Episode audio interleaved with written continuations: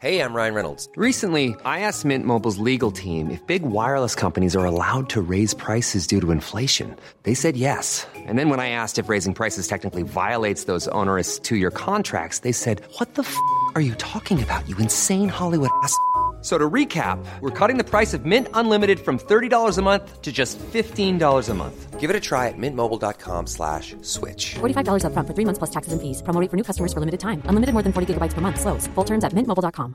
Quality sleep is essential. That's why the Sleep Number Smart Bed is designed for your ever evolving sleep needs. Need a bed that's firmer or softer on either side? Helps you sleep at a comfortable temperature? Sleep Number Smart Beds let you individualize your comfort so you sleep better together. JD Power ranks Sleep Number number 1 in customer satisfaction with mattresses purchased in-store. And now save 40% on the Sleep Number limited edition Smart Bed for a limited time. For JD Power 2023 award information, visit jdpower.com/awards. Only at Sleep Number stores or sleepnumber.com.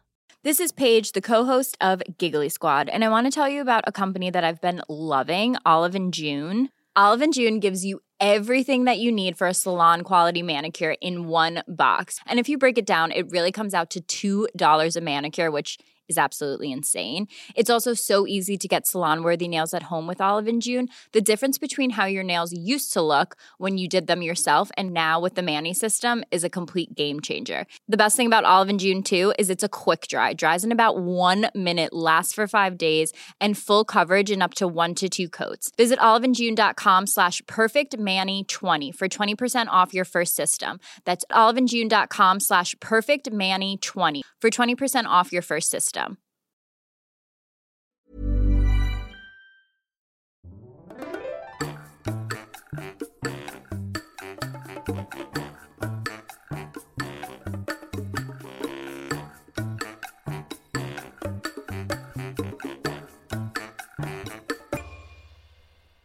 Hola, ¿qué tal? Esto es How to Spanish Podcast. Yo soy David. Y yo soy Ana. ¿Sabías que los mexicanos empiezan la fiesta desde el 12 de diciembre y la terminan el 6 de enero?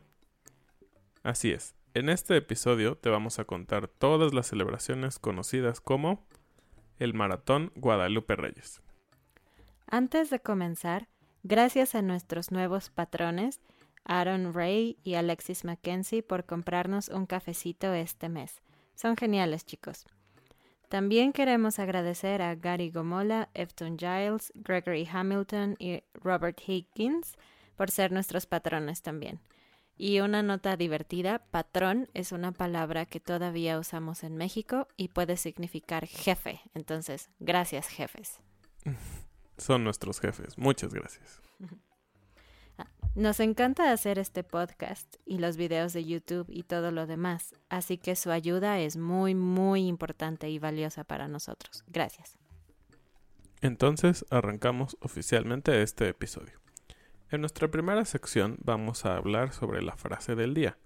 En la frase del día vamos a explicar algunas frases mexicanas que son no muy comunes para todos los hispanohablantes, tal vez, pero sobre todo para los estudiantes de español. Entonces, la frase de este episodio es Ya me cayó el chahuistle. Otra vez, ya me cayó el chahuistle. Suena un poco gracioso, pero el origen chahuistle viene del náhuatl, uno de los lenguajes de los antiguos mexicanos que habitaban en este territorio. Y la palabra es chahuitzli, y significa enfermedad del maíz. Puedes imaginar que si eres un agricultor y tu maíz se enferma, mm, estás en un gran problema.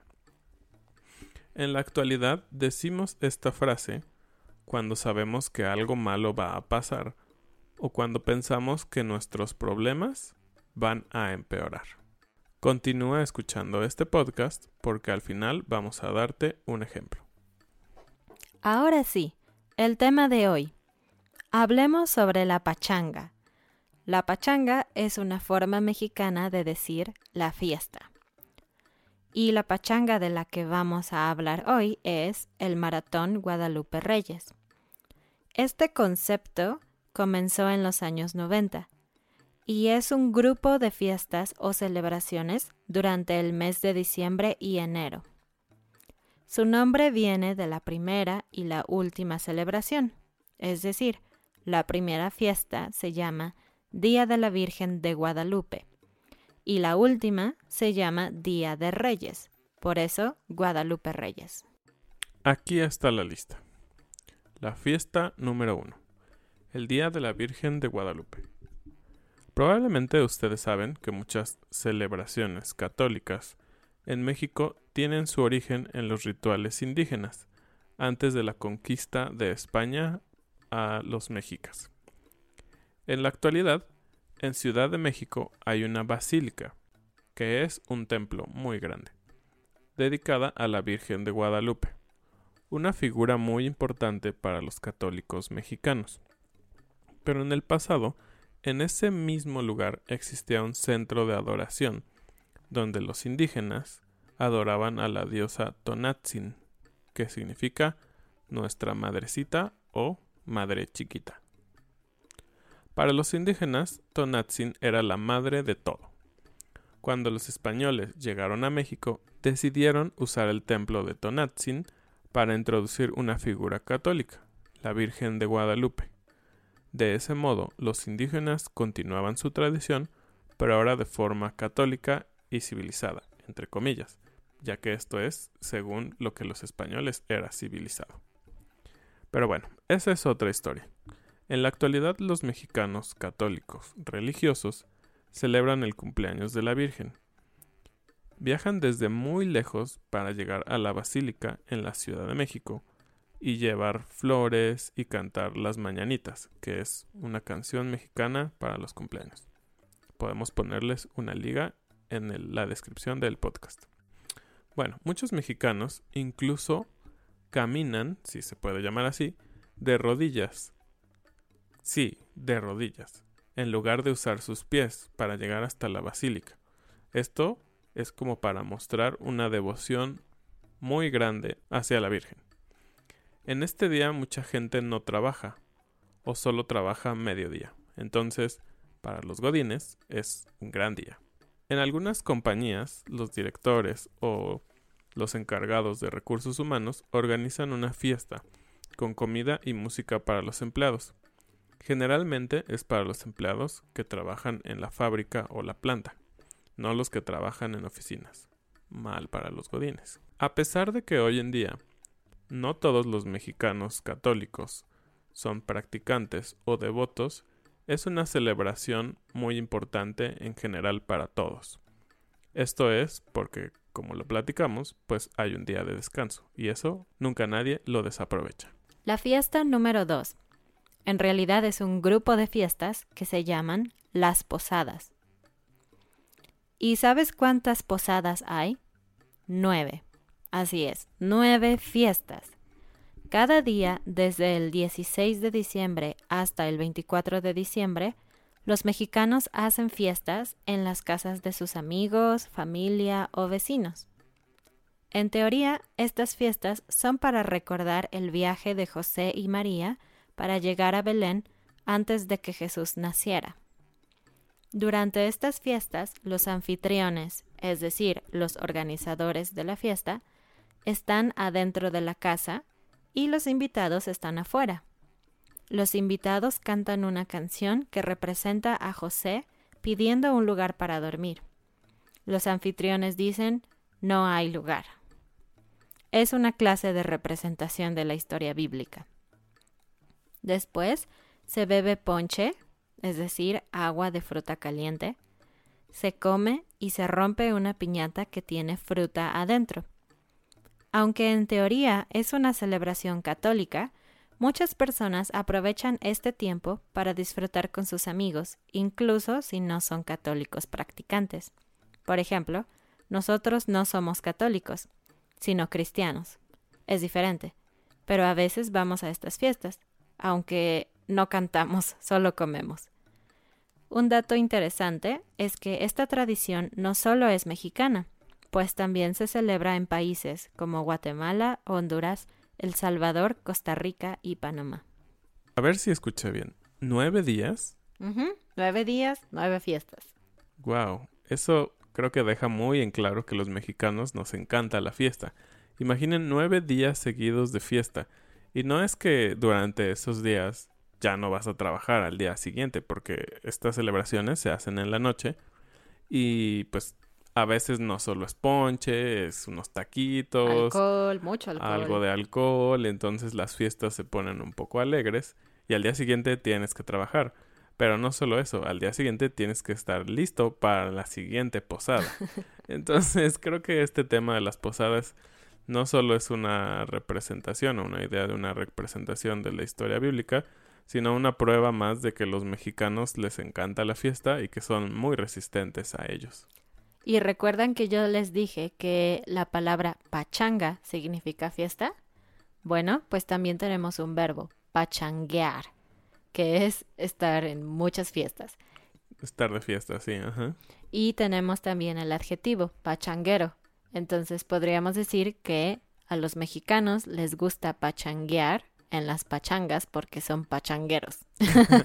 Hasta suena como un trabalenguas. ¿Y tienes idea o sabes cómo va esa canción que dices que cantan?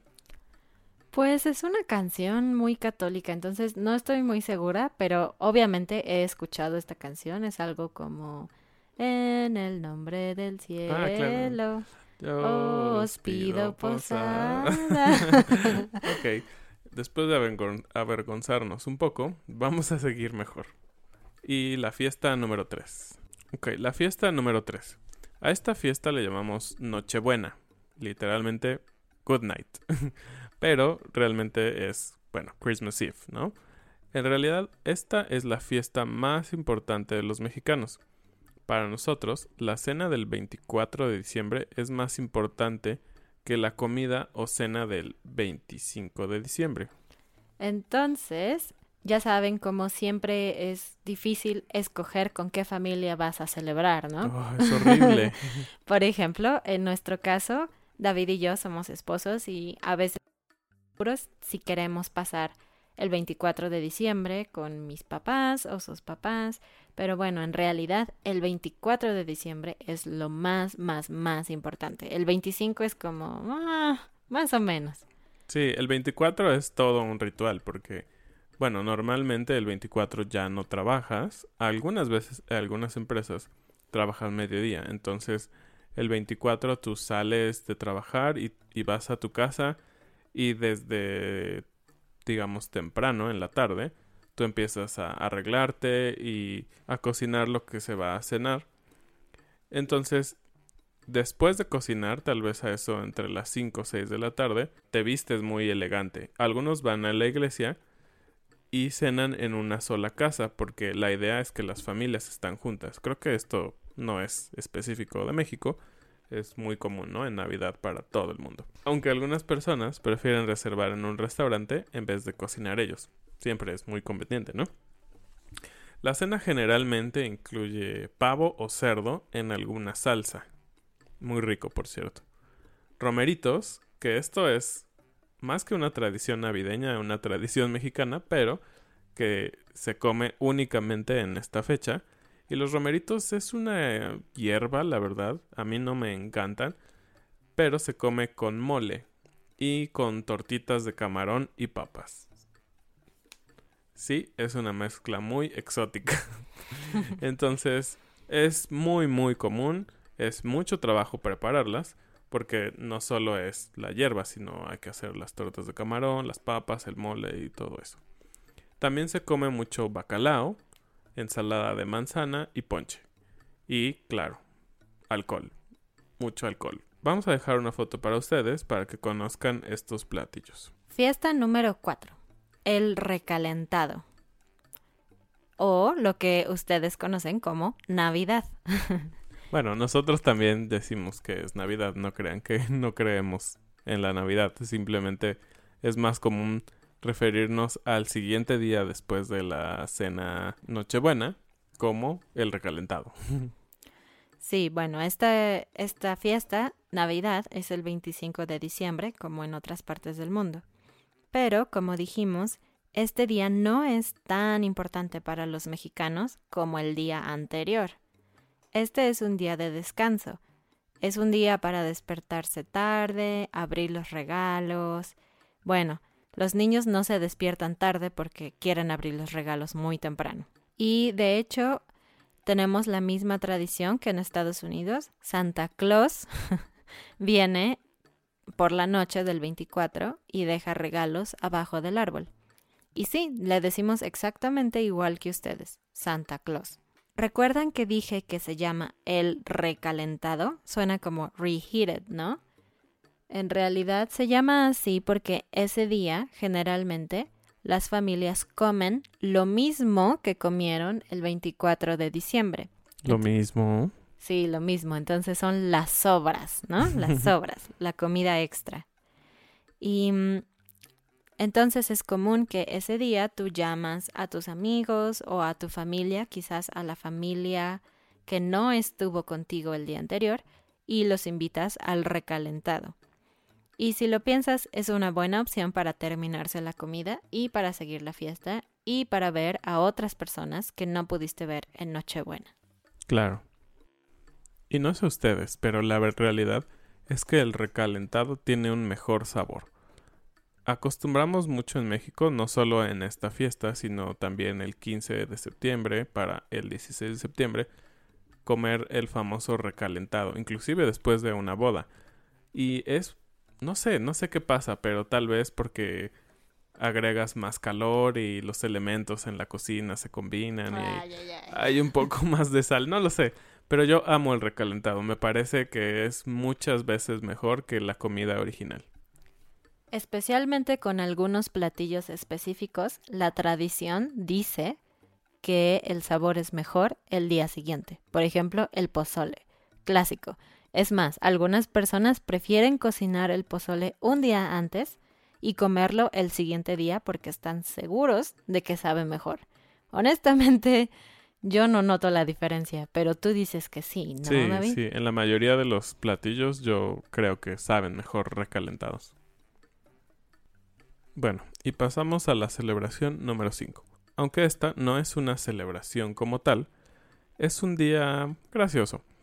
Es el Día de los Inocentes. Es el día 28 de diciembre, muy cerca de fin de año.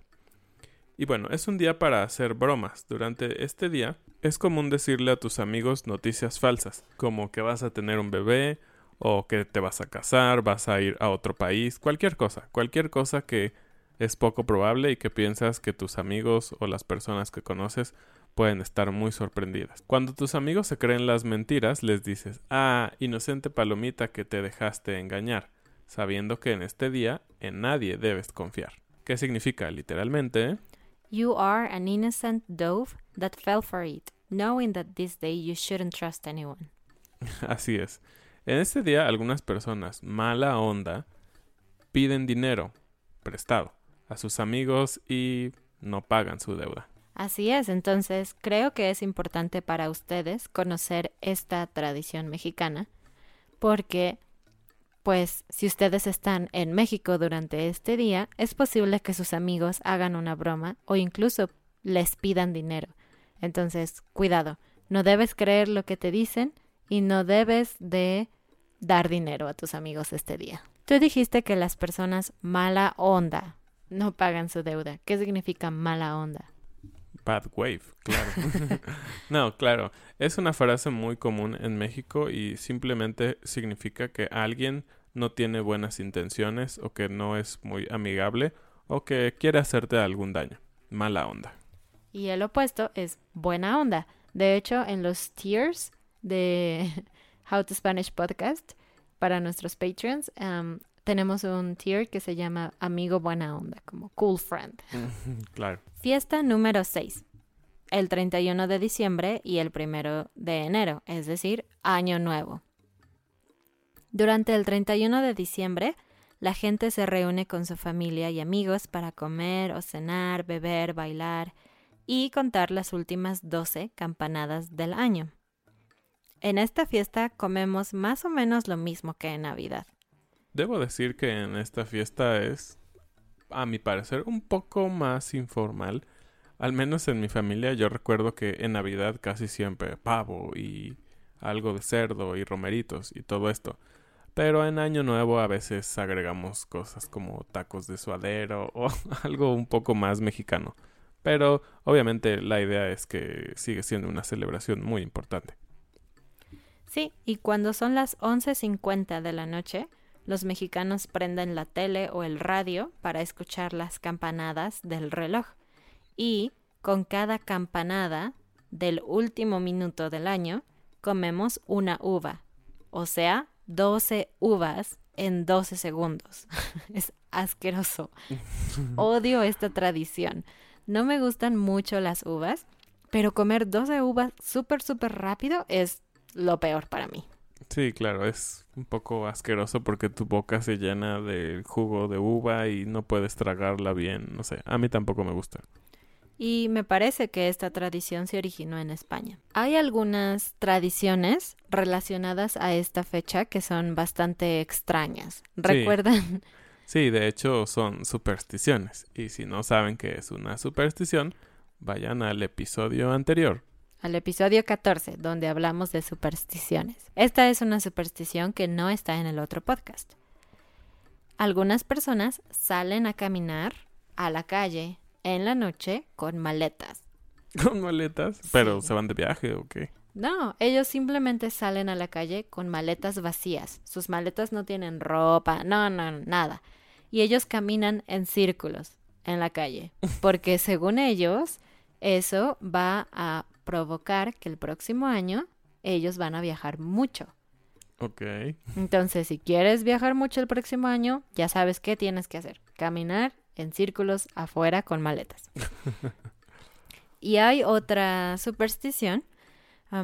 durante este día, las personas, algunas personas, usan ropa interior, más específico calzones, de color amarillo para atraer el dinero a su vida o de color rojo para atraer el amor.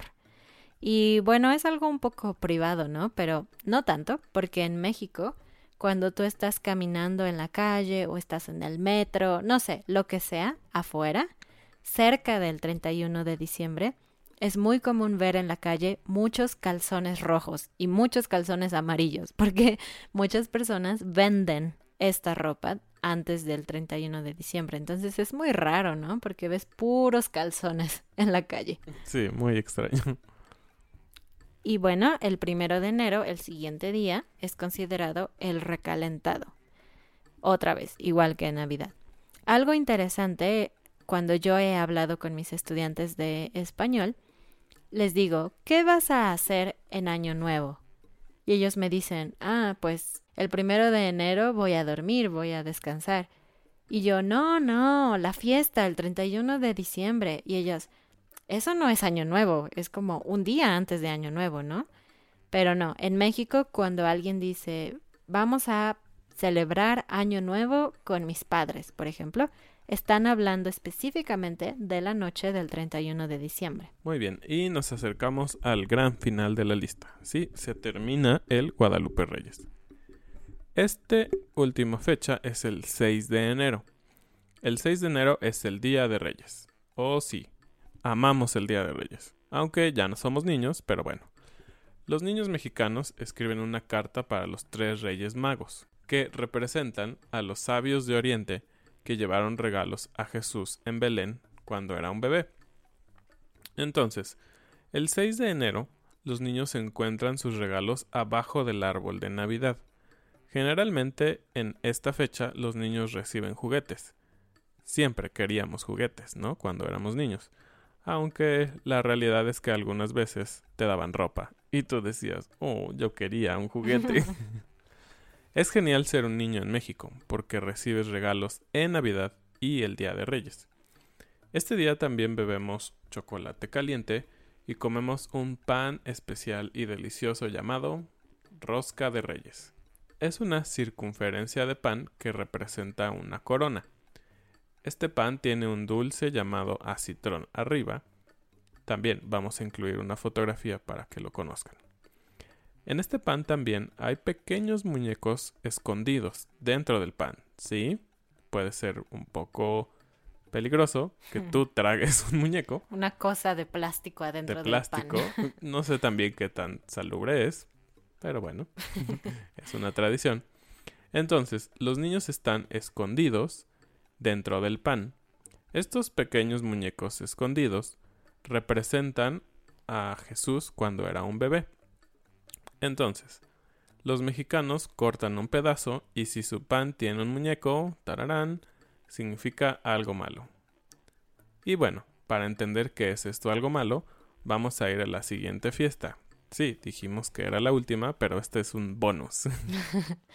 Así es, pues se llama Guadalupe Reyes, entonces en teoría el Día de Reyes es el último día de la fiesta. Pero no es así, porque el Día de Reyes necesita una fiesta más, porque en realidad la fiesta continúa un poquito más adelante en el año. La fiesta número 8, o la fiesta que es un bonus, es el 2 de febrero, el Día de la Candelaria.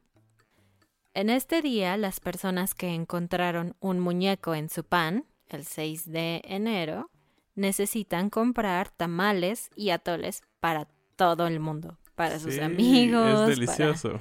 Sí, bueno, en realidad aquí es donde podemos usar la frase que aprendimos el día de hoy, ¿recuerdan? Ya me cayó el chahuistle. ¿Recuerdan qué significa que pasa algo malo o que algo malo va a pasar en el futuro? Sí, porque tú tienes que comprar muchos tamales. Así es, entonces, si tú encuentras un muñeco en tu pan, tú puedes decir, ya me cayó el chahuistle. Porque eso significa que el 2 de febrero tú tienes que comprar tamales y atole para todos. Lo peor es que generalmente las personas comen varias roscas. Una en el trabajo, una con su familia, tal vez otra con sus amigos.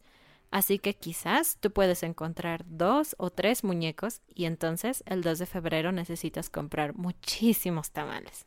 Sí, algunas personas olvidan convenientemente esta tradición y no compran sus tamales. Pero es una tradición divertida para las personas que no necesitan comprar comida después. Bueno, el tema de este episodio fue elegido por uno de- nuestros patrones. A nuestro boss tier, tú también puedes elegir el tema. Muchas gracias por escuchar How to Spanish Podcast. No olviden unirse a nuestra comunidad de Facebook, Reddit, Instagram y YouTube. Escribe también en los comentarios cuál es tu fiesta favorita de este podcast. Y si te gustó el episodio, por favor compártelo con tus amigos que aprenden español y con otros estudiantes. Adiós. Adiós.